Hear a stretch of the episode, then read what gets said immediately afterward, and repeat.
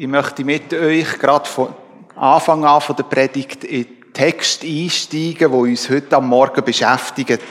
Und ich werde euch vorlesen aus dem Johannesevangelium, Kapitel 5, die Verse 1 bis 15. Johannes 5, die Verse 1 bis 15. Dort lesen wir Folgendes. Danach war ein Fest der Juden und Jesus zog hinauf nach Jerusalem. Es ist aber in Jerusalem beim Schaftor ein Teich, der heißt auf Hebräisch Bethesda. Dort sind fünf Hallen, in denen lagen viele Kranke, Blinde, Lahme, Ausgezehrte. Es war aber dort ein Mensch, der war seit 38 Jahren krank. Als Jesus ihn liegen sah, und vernahm, dass er schon so lang krank war, spricht er zu ihm, willst du gesund werden? Der Kranke antwortete ihm, Herr, ich habe keinen Menschen, der mich in den Teich bringt, wenn das Wasser sich bewegt. Wenn ich aber hinkomme, so steigt ein anderer vor mir hinein. Jesus spricht zu ihm, steh auf, nimm dein Bett und geh hin. Und sogleich wurde der Mensch gesund und nahm sein Bett und ging hin. Es war aber Sabbat an diesem Tag. Da sprachen die Juden zu dem, der geheilt worden war, heute ist Sabbat, es ist dir nicht erlaubt, dein Bett zu tragen. Er aber antwortete ihnen, der mich gesund gemacht hat, sprach zu mir, nimm dein Bett und geh hin. Sie fragten ihn, wer ist der Mensch, der zu dir gesagt hat, nimm dein Bett und geh hin? Der aber geheilt worden war, wusste nicht, wer es war, denn Jesus war fortgegangen, da so viel Volk an dem Ort war. Danach fand ihn Jesus im Tempel und sprach zu ihm, siehe, du bist gesund geworden, sündige nicht mehr, dass dir nicht etwas Schlimmeres widerfährt. Der Mensch ging hin und berichtete den Juden, es sei Jesus, der ihn gesund gemacht habe. Soweit der Text, wo uns heute am Morgen wird beschäftigen. Das Thema, ihr habt es vielleicht auf dem Flyer gelesen, heisst Gnade zwischen Ignoranz und Selbstaufgabe. Selbstaufgabe. Bevor ich mit euch in das Thema möchte eintauchen, möchte ich zuerst noch so die ein oder anderen Besonderheiten in dem Text beleuchten. Wenn man ein bisschen das Johannesevangelium anschaut und gerade auch Kapitel voran von dem Text, den ich euch vorgelesen habe, dann merkt man ziemlich gleich, dass Wasser ein zentrales Thema ist. Zwei Kapitel voran trifft sich Jesus mit einer Frau am Jakobsbrunnen. Und das grosse Thema, wo die beiden haben, ist Wasser. Die Frau bietet ihm Wasser an und Jesus macht der Frau deutlich, das Wasser, das du mir anbieten willst, da gibt wieder Durst. Aber ich kann dir Wasser geben, das nicht mehr durstig macht. Jesus macht der Frau deutlich, er ist das Lebenswasser. Und in dem Moment, wo ich jetzt euch vorgelesen habe, ist wieder Wasser ein zentrales Thema. Und Jesus macht auch dort deutlich, das, was er anbieten kann, das geht über das Wasser im Jakobsbrunnen darüber aus. Das geht über das Wasser im Teich von Bethesda darüber aus. Ein Lebenswasser, wo heilt und wo nicht mehr durstig macht.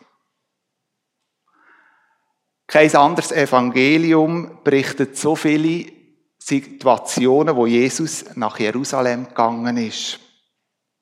Auch das Mal ist der Grund, wieso dass Jesus nach Jerusalem geht, ein Fest. Zu dieser Zeit ganz üblich, dass Juden nach Jerusalem pilgert sind, wenn irgendein höchstes Fest war. Vielleicht habt ihr euch jetzt in eurer eigenen Übersetzung den Text gelesen und gemerkt, dass das, was ich vorgelesen habe, vielleicht ein bisschen abgewichen ist zu dem, was ihr in eurer Bibel vorgefunden habt. Es gibt nämlich so wie zwei Verse, wo je nach Übersetzung anders betont oder ausgeführt werden. Der Text, den ich euch vorgelesen habe, entspricht eigentlich eher der Grundform. In späteren Übersetzungen hat einer der Übersetzer dann noch wie eine Erklärung versucht, in den Text drin hineinzufügen. Nämlich im Vers 3b und 4. Und ich möchte mich die Erklärung nicht vorenthalten, sondern auch noch vorlesen. In der Erklärung heißt es nämlich, denn ein Engel des Herrn stieg von, der, von Zeit zu Zeit in den Teich hinab und wühlte das Wasser auf. Wer nun als erstes hineinstieg, nach dem Aufwallen des Wassers, wurde gesund, mit welcher Krankheit er auch behaftet war.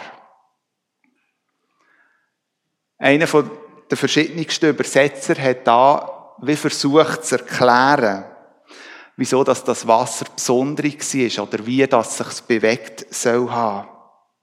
Mittlerweile geht man eher wieder auf Grundform zurück und lädt bei den Übersetzungen den Teil wie weg.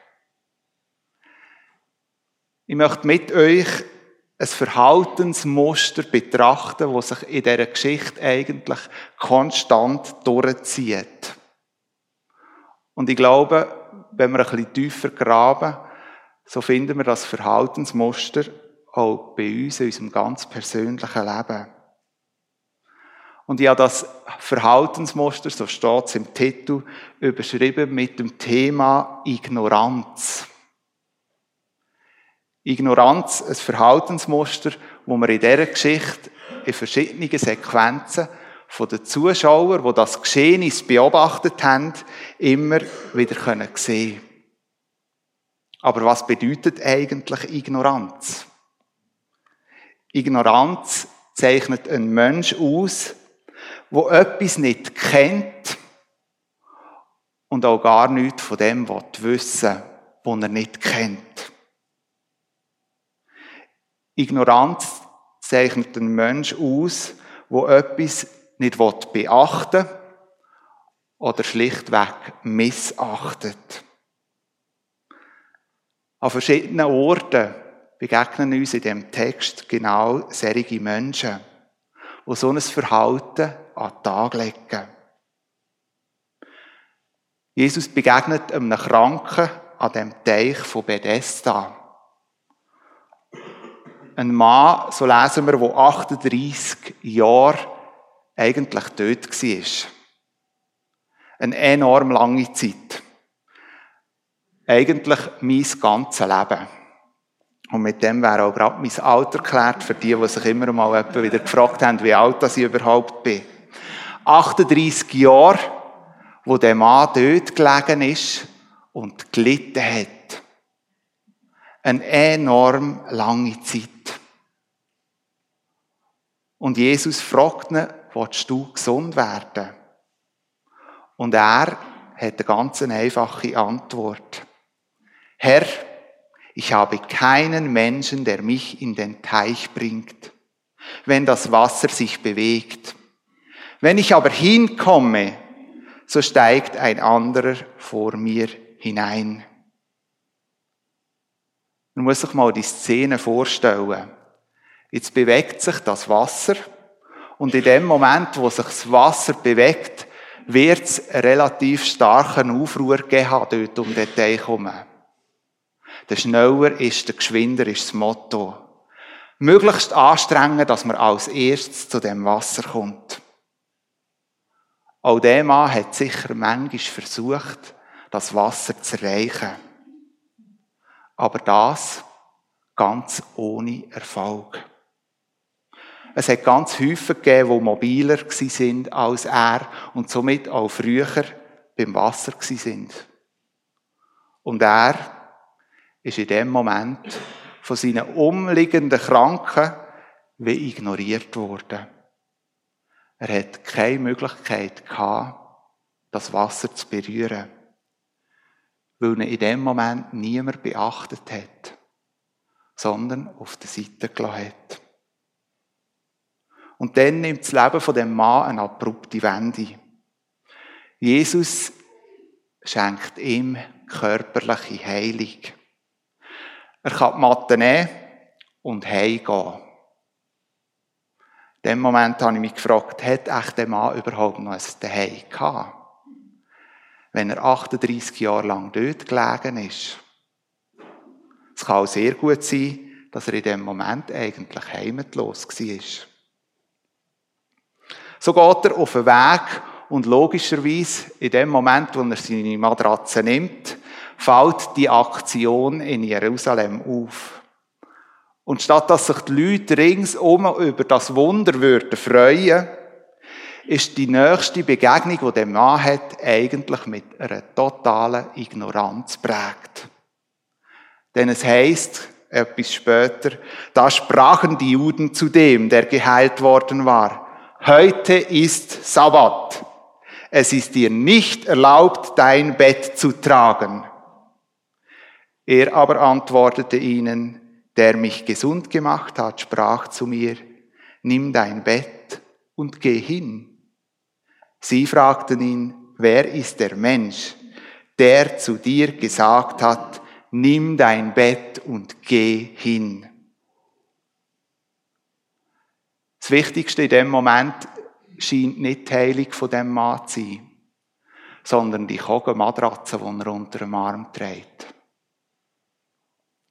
Die Juden dazumal, die streng gläubig sind, die haben nebst der Tora, dem Gesetz, das sie eingehalten haben, wo Gott ihnen aufgehört, auch noch wie zusätzliche Gesetze gehabt.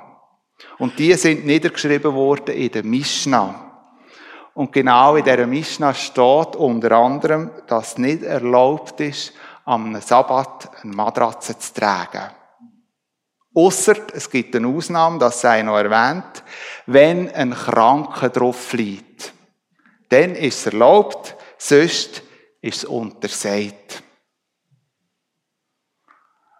An dieser Stelle, so glaube ich, lohnt es sich, ein bisschen tiefer zu graben. Uns begegnen ignorante Leute, die Menschen und Geschehnisse wie auf die Seite schieben. Aber was ist die Motivation? Was ist der Beweggrund, weshalb die Leute so ignorant sind? Ich möchte mit euch so wie drei Aspekte anschauen, wo mir in dieser Geschichte entgegengekommen sind. Ich denke, es gäbe noch Häufen andere, die wir auch dort einreihen können. Den ersten Aspekt habe ich überschrieben mit dem Thema «Ich will den Vortritt haben». Gehen wir nochmal an den Teich zurück. Viele Kranke, die dort liegen. Logisch, dass einige besser zu Weg sind als der Mann, der dort die Hauptperson spielt. Man muss sich einfach die Szene immer mal wieder vor Augen führen. Das Wasser bewegt sich und jeder Krank versucht, möglichst schnell zum Wasser zu kommen. Logisch, dass man in dem Moment nicht auf den anderen schaut, sondern auf einen persönlich. Ich habe den Vortritt. Jeder ist sich selber der Nächste. Der andere wird konsequent ignoriert.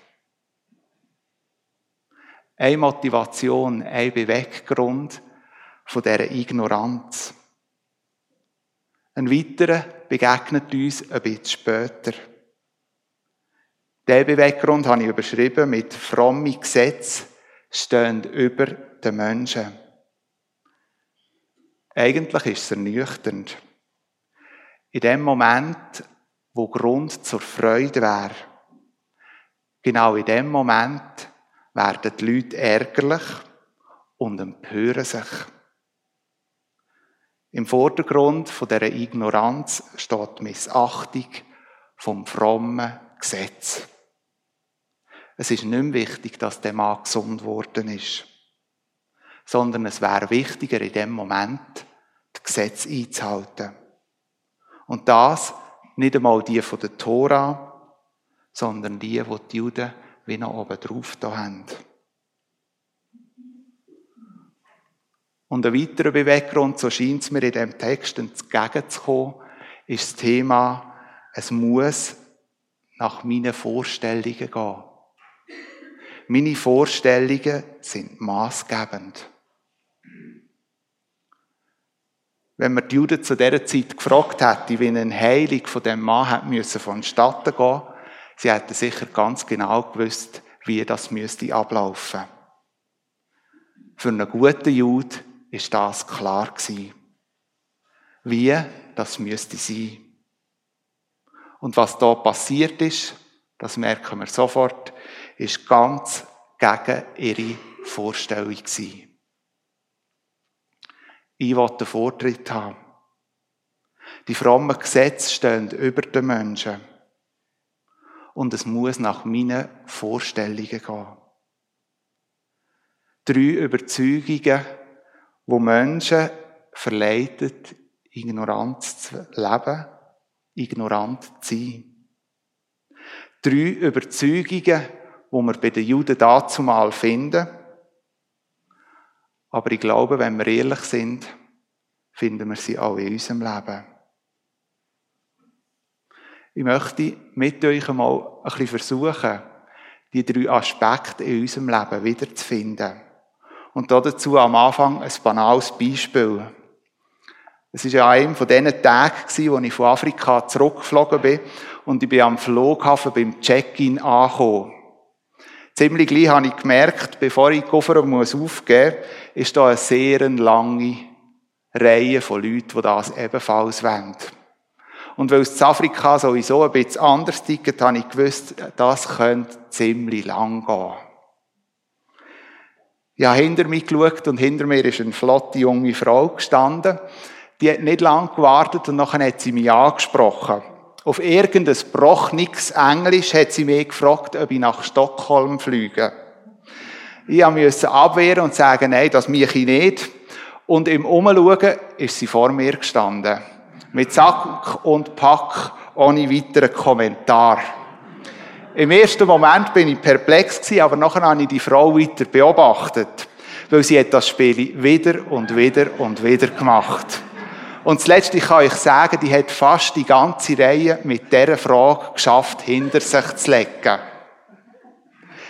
In dem Moment habe ich einfach staunen, wie die Frau jeden überholt hat, egal ob jung oder alt, egal ob Leute an den Stöcken sind oder Kinder hatten, die gebrüllt haben, das ist ihr alles gleich gewesen. Sie hat nach Stockholm wollen und das möglichst schnell.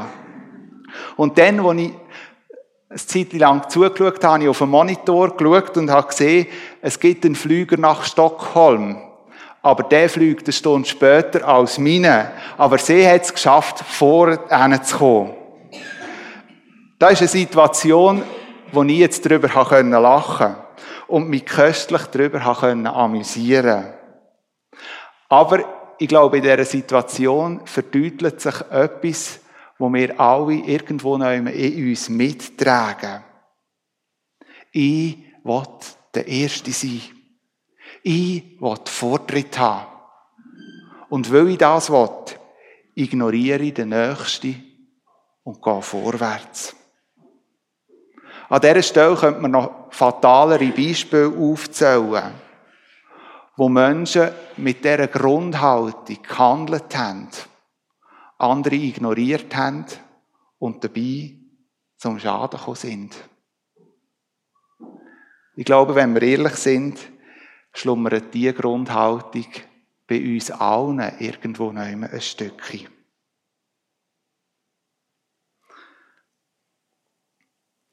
Vielleicht entdecken wir aber auch beim nächsten Aspekt, wie auch der in unserem Leben irgendwo neu anklingt. Wie schnell kann man doch den Eindruck bekommen, die frommen Gesetze, die die Juden dazu mal hatten, die überfrommen Gesetze, das betrifft doch uns heute nicht mehr so. Aber ist das wirklich so? Könnten nicht gerade die frommen Gesetzlichkeiten Menschen in unseren Gemeinden und Kirchen schon häufig verletzt haben und je nachdem auch an den Rand einer Gemeinschaft drängt haben. Ja, sie müssen erleben, wie Christen ihnen ignorant begegnen, weil sie scheinbar so ein frommes Gesetz missachtet haben. Manch einer mag sich jetzt vielleicht fragen oder wundern, Gott hat uns ganz klare Gesetze gegeben und Gebote und nach denen sollen wir doch leben. Wir sind aufgefordert und herausgefordert, uns da drinnen zu verändern. Dazu mal wie heute. Aber dazu mal wie heute, so glaube ich, gibt es sogenannte fromme Gesetzlichkeiten, wo nicht dem entspricht wo uns in der Bibel begegnet, wo uns Gott beauftragt hat. Wo wir wie einfach noch oben drauf packen und irgendwo den Eindruck haben, genau auf die muss man doch auch achten. Und irgendwo vergessen wir ganz, dass das, was wir oben drauf packen, eigentlich nur gewisse Wertvorstellungen Prägungen oder Ideen sind, die bei uns ganz persönlich wieder zu finden sind. Aber nichts mit dem wirklichen Gebot Gottes zu tun haben. Und wir manchmal so die Zusatzgesetze einfach oben drauf zu packen, um uns abzusichern, weil wir vielleicht Angst haben vor etwas oder uns bei gewissen Themen gar nicht stellen wollen weil wir schlicht und ergreifend einfach umgehen wollen. Der Peter hat bei der Einleitung gesagt, wir haben das Gefühl, wir wissen, wie Leute beten müssen. Und wenn sie nicht so beten, wie wir das Gefühl haben, wir wissen es, sind sie dann noch genug fromm? Wir meinen zu wissen, wie viel Metall oder Eisen ein Mensch am Körper darf tragen da rede ich von Ohrringli und Piercing, für die, wo das fremd ist. Dass ein Christ eben wirklich ein Christ ist. Und wenn ein Mensch nicht rechtzeitig zum Gottesdienst kommt, ist er dann wirklich gerettet. So und andere sogenannte fromme Gesetzlichkeiten, glaube ich, finden wir auch heute in unserem ganz normalen Alltag vielen Orten, wo alles andere als wirkliche göttliche Gesetz mitschwingt, sondern unsere eigenen. Letztens habe ich eine Aussage gelesen in einem Beitrag auf LiveNet, wo es darum gegangen ist, über die verschiedenen Tätigkeiten, die Menschen ausüben. Und dort ist es auch um Pflege im Spital am Sonntag gegangen. Und in einem späteren Kommentar habe ich gelesen, wie jemand geschrieben hat, jemand, der am Sonntag muss arbeiten oder sogar arbeiten, das kann doch gar nicht ein überzeugter Christ sein. Fromme Gesetzlichkeit. Es begegnet uns mitten im Alltag. Ja, wenn wir die Juden dazu mal gefragt hätten, wie eine Heilung von dem Mann müsste ablaufen, ja, sie hätten ganz klare Vorstellungen gehabt. Und genau die klaren Vorstellungen, die die Juden dazu mal hatten, die hat Jesus immer wieder missachtet. Und das manchmal sogar noch ganz bewusst. Wie viel in unserem Leben ist mit gewissen Vorstellungen behaftet.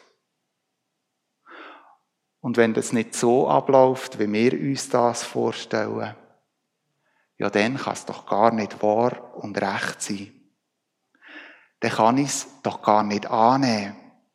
Ja, vielleicht muss ich dann sogar dagegen kämpfen. Gegenüber Menschen und gegenüber Gott. Nicht das, weil es falsch oder ungerecht ist, sondern schlicht, weil es nicht meinen Vorstellungen entspricht. Schon etwa habe ich beobachtet, auch das in meinem eigenen Leben, wenn so Situationen eintreffen, dass ich dann irgendwo neu in der Gefahr stehe, sogar irgendwo neu so Ultimaten zu greifen. Wenn du nicht nach meiner Pfeife tanzt, dann muss ich mich auch nicht mit dir abgeben. Wenn das nicht so eintrifft, dann kann ich auch nicht mehr glauben. Wenn das nicht so eintrifft, wie ich das will, ja, dann muss ich mir überlegen, die Gemeinde zu wechseln. Im Königreich der Gnade haltet Jesus immer wieder sehr direkt einen Spiegel vor solchen Menschen. Sein grosses Anliegen ist es in dem Moment, dass man zur Einsicht kommt und dass man erkennt, was uns antreibt. Jesus wünscht sich im Königreich der Gnade, dass wir genau in diesem Bereich auch immer wieder in einen Veränderungsprozess hineinkommen. Vielleicht bist du jetzt da gesessen und bei all diesen Aufzählungen hast du irgendwie gemerkt, dass in deinem Leben etwas hat angefangen zu schwingen. Weil du Situationen in deinem Leben festgestellt hast, wo du vielleicht nicht die ignorante Persönlichkeit bist, sondern die Person von dem kranken Mann. Und du immer wieder musst merken, wie du wie so als ein Kranker behandelt wirst. Und wenn du ganz ehrlich bist, du dir bereits schon wie aufgegeben hast. Was bringt es überhaupt noch? Wieso soll ich mich überhaupt noch anstrengen? Wieso gebe ich überhaupt noch das Beste? Es reicht, es lenkt ja sowieso nicht. Besser, ich gebe doch gerade ganz auf. Besser, ich versuche es nicht mehr. In diesen Versen aus dem Johannesevangelium gibt es in einem Abschnitt den Text, was heißt, als Jesus ihn liegen sah und vernahm, dass er schon lange krank war, spricht er zu ihm, willst du gesund werden? Der Kranke antwortete ihm, Herr, ich habe keinen Menschen, der mich in den Teich bringt, wenn das Wasser sich bewegt. Wenn ich aber hinkomme, so steigt ein anderer vor mir hinein. Jesus spricht zu ihm, steh auf, nimm dein Bett und geh. Jesus möchte auch heute in deine ganz persönliche Lebenssituation hineinreden. Er sieht dich. Er kennt dich. Er kennt die kranken Stellen in deinem Leben. Er kennt die Momente, wo du wie aufgegeben hast. Die selber aufgegeben hast. Ja, vielleicht sogar am Verzweifeln bist. Doch Jesus bist du wichtig. Er lässt dich in dem Moment nicht im Stich. Er möchte dir genau dort drinnen, wie dem Kranken begegnen. Und er stellt dir heute am Morgen die gleiche Frage, wie er es dem Kranken gemacht hat. Willst du gesund werden? Ich möchte dir Mut machen, am heutigen Morgen auf diese Frage zu reagieren. Ich möchte dir Mut machen, die Möglichkeit von der Heilung, wo Jesus dir anbietet, auch in Anspruch zu nehmen. In unserer Gemeinde hat es verschiedene, die auch parat sind, mit dir den Weg zu gehen. Sie tragen so einen Button mit sich um. Und ich möchte dir Mut machen, wenn so ein Schritt von der Heilung in Angriff zu nehmen dran ist, dann kannst du auch sehr gern jemanden von denen beanspruchen. Bethesda heißt übersetzt auf Deutsch Haus der Barmherzigkeit. Wir könnten auch sagen Haus der Gnade. Möge ich heute am Morgen, egal in welchem Bereich, dass du dich wiedergefunden hast, das Haus von der Gnade und von der Barmherzigkeit in deinem Leben Realität werden. Tritt du heute am Morgen in das Haus von der Gnade und von der Barmherzigkeit ein. Amen.